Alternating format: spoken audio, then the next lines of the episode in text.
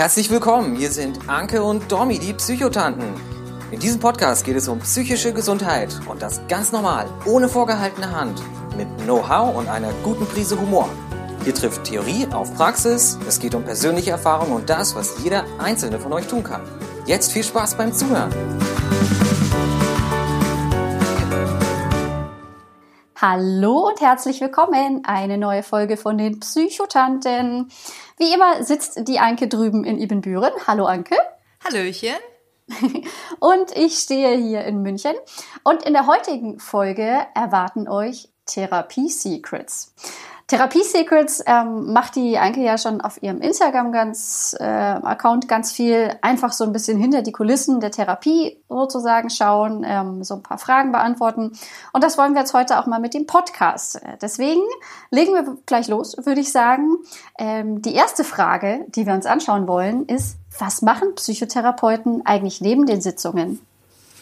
Gar nichts, nur Kaffee trinken und lesen spazieren gehen und gar nichts. Nein, natürlich nicht. Also ähm, es ist vielleicht noch mal eine gute Möglichkeit, hier in, äh, im Podcast noch mal ein bisschen ausführlicher darauf einzugehen, weil in den äh, Instagram-Posts, da muss ich mir ja immer recht kurz fassen. Also was macht man neben den Sitzungen noch? Also einmal gibt's ja die Vor- und Nachbereitung der Sitzung. Als Therapeut überlegt man sich, was möchte ich mit dem Patienten besprechen, was haben wir beim letzten Mal gemacht. Man schreibt auf, was man, ähm, also nach, macht nach der Sitzung noch ein paar Dokumentationen, schreibt sich vielleicht nochmal auf, was man beim nächsten Mal ansprechen möchte oder was man in der Sitzung besprochen hat. Ähm, meistens kommt es natürlich dann ein bisschen anders. Man hat einen Plan als Therapeut, was man in der Sitzung machen möchte, aber ähm, Patienten kommen ja auch immer mit eigenen Themen und das ist meistens viel, viel wichtiger und viel, viel aktueller so dass ich zumindest da meinen Plan meistens hinten anschraube. Also es gibt viel Dokumentation, die man dann zwischen den Sitzungen macht. Also ich habe immer 50 Minuten, 10 Minuten Pause und ähm, dann kommt der nächste Patient. Also die 10 Minuten nutze ich dann, um auf Toilette zu gehen, noch Notizen zu machen, was zu trinken und dann nächster Patient. Schaffst du das denn auch wirklich immer zwischen den Sitzungen? Weil ich glaube, so nach 50 Minuten, da gibt's ja dann meistens ganz schön viel. Oder was, also gewöhnt man sich das einfach an oder passiert es dir dann auch manchmal, dass du dich abends nochmal hinsetzen musst und sozusagen nochmal durchrekapitulieren musst? Also ich schaffe das schon, weil ich halt auch zwischen den Sitz also in der Sitzung mitschreibe. Also ähm, ich mache mir in der Sitzung Notizen und ähm, das meiste schreibe ich da schon auf, so dass ich die zehn Minuten dann auch meistens Pause habe. Aber manchmal ist es so viel oder ich habe noch eine Idee oder möchte irgend mir ähm, noch noch einen ähm, ja ein Stichwort dazu schreiben, damit ich weiß, was ich beim nächsten Mal besprechen möchte. Das ist so ähm, dass ich da eigentlich immer ganz gut mit hinkomme. Also genau. Aber das ist natürlich nicht das Einzige, was wir Therapeuten neben den Sitzungen noch machen. Ähm, viele von euch kennen bestimmt die Gutachten. Also ich als Therapeutin finde das immer so eine der größten Sachen, wenn man äh, ja ein ausführliches Gutachten schreiben muss. Da ich halt ja nur Privatpatienten und Selbstzahler behandle, also bei den Selbstzahlern brauche ich ja Gott sei Dank kein Gutachten schreiben, aber bei den Privatpatienten, bei den meisten Kassen oder bei vielen Kassen, vor allen Dingen, wenn es Beamte sind und die Beihilfe versichert sind, dann muss man halt direkt nach der, also in der Probatorik noch die äh, den Antrag schreiben, damit ähm, eine Therapie bewilligt wird. Ähm, wenn man gesetzlich versichert ist, dann machen viele Therapeuten erstmal nur die Kurzzeittherapie 1 und 2. Dazu gibt es ja auch eine Folge. Aber da muss man halt recht ausführlich die Lebensgeschichte, die Symptomatik, äh, einen psychopathologischen Befund, also wie wirkt der Patient, seinen Eindruck schildern, ähm, eine Situationsanalyse, eine, eine Makroanalyse, das sind alles sehr, sehr ausführlich, ähm, wie die wie die Störung entstanden ist, das muss man beschreiben, einen Behandlungsplan machen, Therapieziele aufschreiben und das halt alles für den Patienten auf die Störung bezogen. Das kann schon ein paar Stunden äh, in Anspruch nehmen. Gibt es da, so wie beim, ich meine, beim Arbeitszeugnis oder beim Schulzeugnis gibt es zum Beispiel ja so Bausteine, die man einfach irgendwie so wild kombinieren kann. Gibt sowas in der Art für solche Gutachten auch oder musst du da wirklich quasi jedes Mal von vorne anfangen? Naja, also ähm, es gibt schon so, so, einen, so einen Fahrplan, den ich mir für mich gebastelt habe, wo ich was beschreibe. Ne? Also ich kann jetzt nicht sagen, ich kopiere jetzt einfach von Patient X äh, das für Patientin Y noch mit rein, weil das muss halt immer auf die Lebensgeschichte auch bezogen sein. Aber so den Aufbau, der ist halt immer gleich, ne? Mhm. So dass man dann da irgendwann schon mehr Übung bekommt, aber es ist trotzdem immer wieder, man muss sich komplett reinversetzen in die Situation, in den Patienten. Und ähm, das ist halt echt häufig viel Arbeit, ne? Ähm, ist aber halt auch immer recht gut, weil man als Therapeut sich auch nochmal vorstellt und wirklich reinversetzt, sich konkret Ziele überlegt, mit dem Patienten zusammen auch natürlich und äh, wie man die erreichen will, so dass man auch für sich halt immer nochmal, wenn man irgendwie merkt, boah, wir kommen ja irgendwie in der Therapie vom Weg ab, man kann sich immer nochmal auf dieses Gutachten beziehen und gucken, was hat man denn da reingeschrieben, wie hatte man das denn geplant. Also es ist auch recht hilfreich. Wie viele Seiten hat dann so ein Gutachten so also durchschnittlich das, am Ende? Das, das darf maximal ähm, zwei Seiten haben. Was? Äh, oh.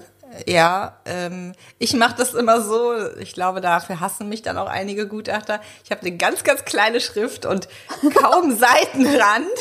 ähm, also die, die, wir haben da so Vorgaben auch und das ist halt echt schwierig und also deswegen ist es manchmal halt auch noch schwieriger, weil man sehr komprimiert schreiben muss und äh, alles mit wenig Worten ähm, ja verdeutlichen muss, so dass der Gutachter halt daraus auch erkennt, okay, das ist eine Störung, ähm, die Therapie, die ist wirtschaftlich und zweckmäßig und angemessen, die bewillige ich, weil es sind ja auch einige tausend Euro, die die Krankenkasse da insgesamt ja auch für zahlt und ähm, Deswegen muss man den Gutachter ja davon überzeugen, dass die Therapie bewilligt werden muss, weil der kennt den Patienten ja nicht. Ne?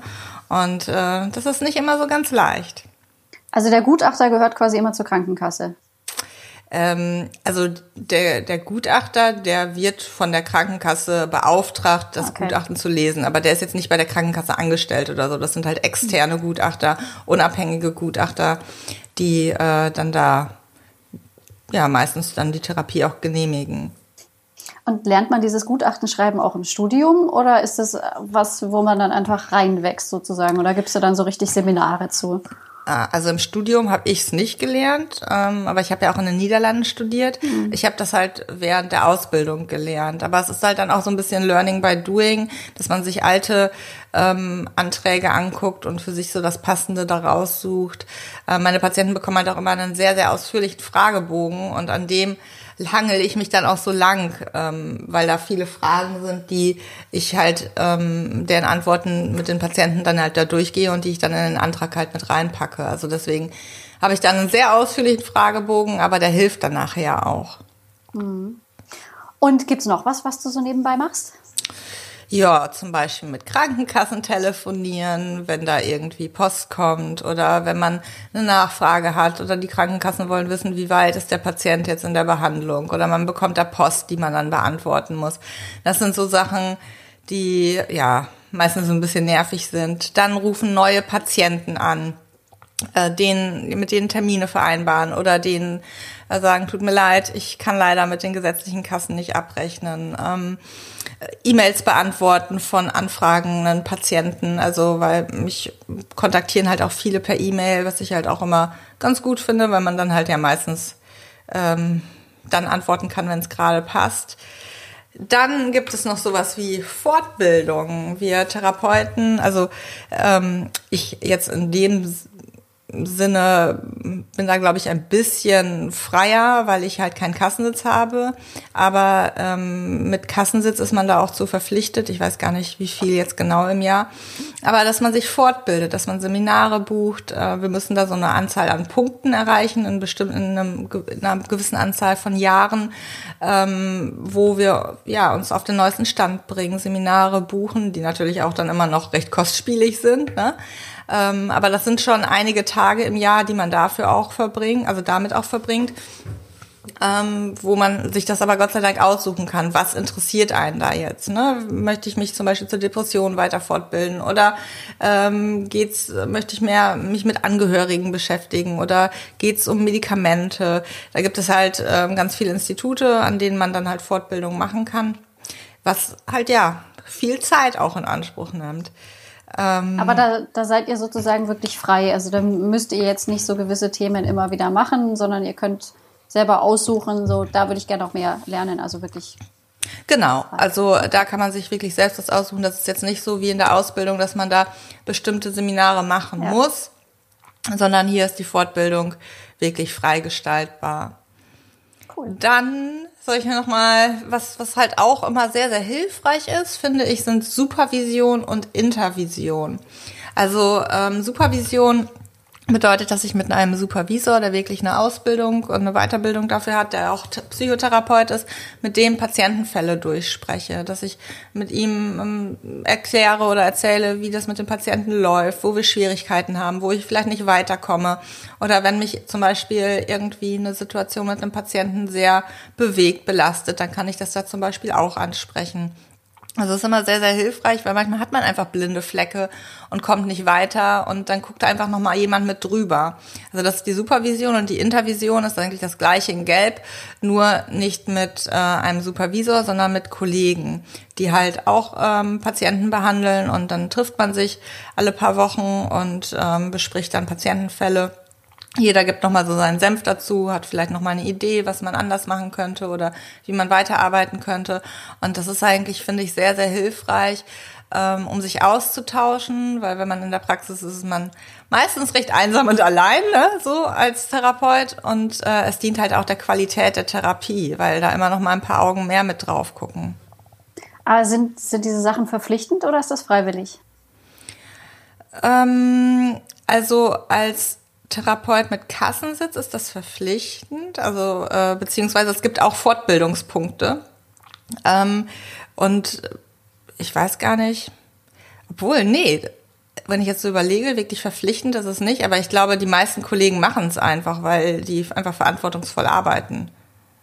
Und äh, wenn ich jetzt höre, quasi, du hm, gehst dann auch zu äh, anderen Therapeuten sozusagen, gibt es für solche Supervisionen auch Wartezeiten?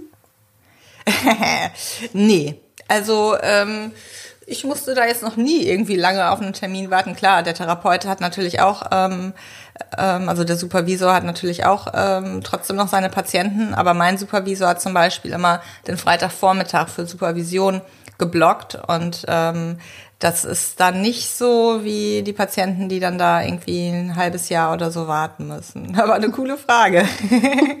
Aber ihr trefft euch dann auch in der Praxis und jetzt nicht irgendwie genau. im, im lokalen Café am Marktplatz. Nee, also ich fahre dann immer da auch zum Supervisor in die Praxis und ähm, wenn wir die Intervision haben, die haben wir auch bei einer Kollegin in der Praxis, da treffen wir uns dann und ähm, also das sind halt auch schon dann einige Stunden im Monat, die dabei dann halt draufgehen neben den Patientensitzungen. Dann noch ein Punkt, der immer wieder ähm, ja alle drei Monate beziehungsweise bei den Privatpatienten Selbstzahlern am Ende des Monats immer eine Rolle spielt, ist Rechnungen schreiben beziehungsweise Quartalsabrechnung. Das ist halt auch noch mal so das, weil irgendwann möchte der Therapeut auch sein Geld bekommen, entweder von den Krankenkassen oder von den Patienten.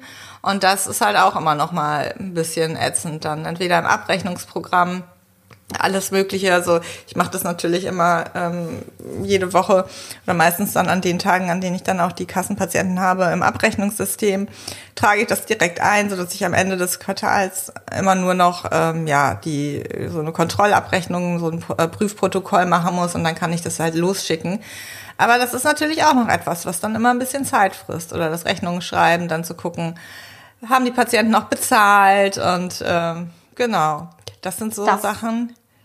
Darf man sowas auch auslagern? Weil ich erinnere mich jetzt zum Beispiel bei meiner Therapeutin, also die war in der Gemeinschaftspraxis, die hatten, da waren da glaube ich zu viert und da gab es quasi ein Büro und da habe ich immer wieder so eine Art Sekretärin drin sitzen gesehen, wo ich, wo ich den Eindruck hatte, die kümmert sich genau um sowas. Ja. Aber das ja, geht das, dann wahrscheinlich nur mit Kassensitz oder geht, könntest du das auch machen? Das könnte ich sicherlich auch machen. Also da muss natürlich, also ich könnte auf jeden Fall Angestellte haben, die mein Bürokram machen, aber das kann ich mir aktuell noch nicht so wirklich leisten.